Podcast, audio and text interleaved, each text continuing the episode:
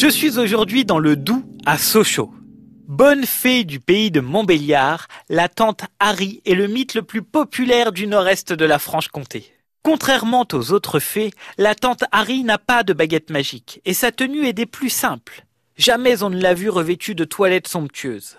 La bonne tante est souvent accompagnée de son âne, qu'elle aime mener boire à la fontaine de la Comtasse à Étobon. Quand elle n'a plus besoin des services de son fidèle baudet, et pour ne pas le fatiguer inutilement, elle le transforme en une broche qui sert d'agrafe à sa cape. La bonne tante jouit d'une réputation de bonté, de gentillesse et de délicatesse qui s'étend à toute la contrée. Ses bonnes actions ne se comptent plus. Elle prêta longtemps son âne à une pauvre veuve qui avait vu périr le sien. Elle termina souvent l'ouvrage des couturières et des brodeuses fatiguées. C'est également une excellente pâtissière qui confectionne toutes sortes de gâteaux. La tante Harry joue parfois aussi un rôle de redresseuse de tort. Elle frappe aux portes des chaumières et des châteaux pour en éprouver l'hospitalité. Observe attentivement la tenue des maisons où elle pénètre, voit si l'on y est économe et travailleur, donne des conseils et récompense les bonnes ménagères. Elle n'aime pas punir, mais cela lui arrive cependant les enfants l'aiment et la redoutent à la fois. Aussi les parents avaient-ils coutume de dire Attention, la tante Harry le saura et viendra te punir.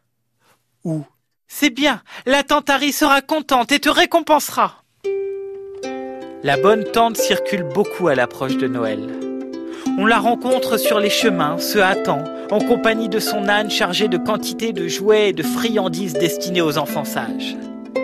Les grottes où elle séjourne sont remplies à cette époque de tas de bonnes et belles choses. On dit qu'elle reçoit les commandes par certains trous murmurants et chantants de ses abris. Ce seraient là des sortes de téléphones avant la lettre. Vers la fin de l'année, elle a donc le rôle du Père Noël.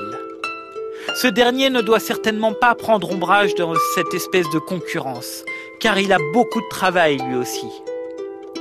D'ailleurs, si l'on en croit des bruits très discrets, Harry et Noël entretiendraient entre eux les meilleures relations. En des vers impertinents et coquins, mais combien savoureux, le poète Marcel Richardot le laisse entendre.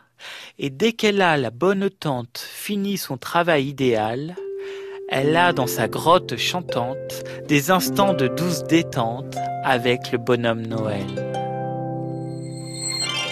Le dernier mot du jour de Théo le troubadour. Le Papa Noël aura-t-il l'idée loufoque de mettre dans sa hotte Harry?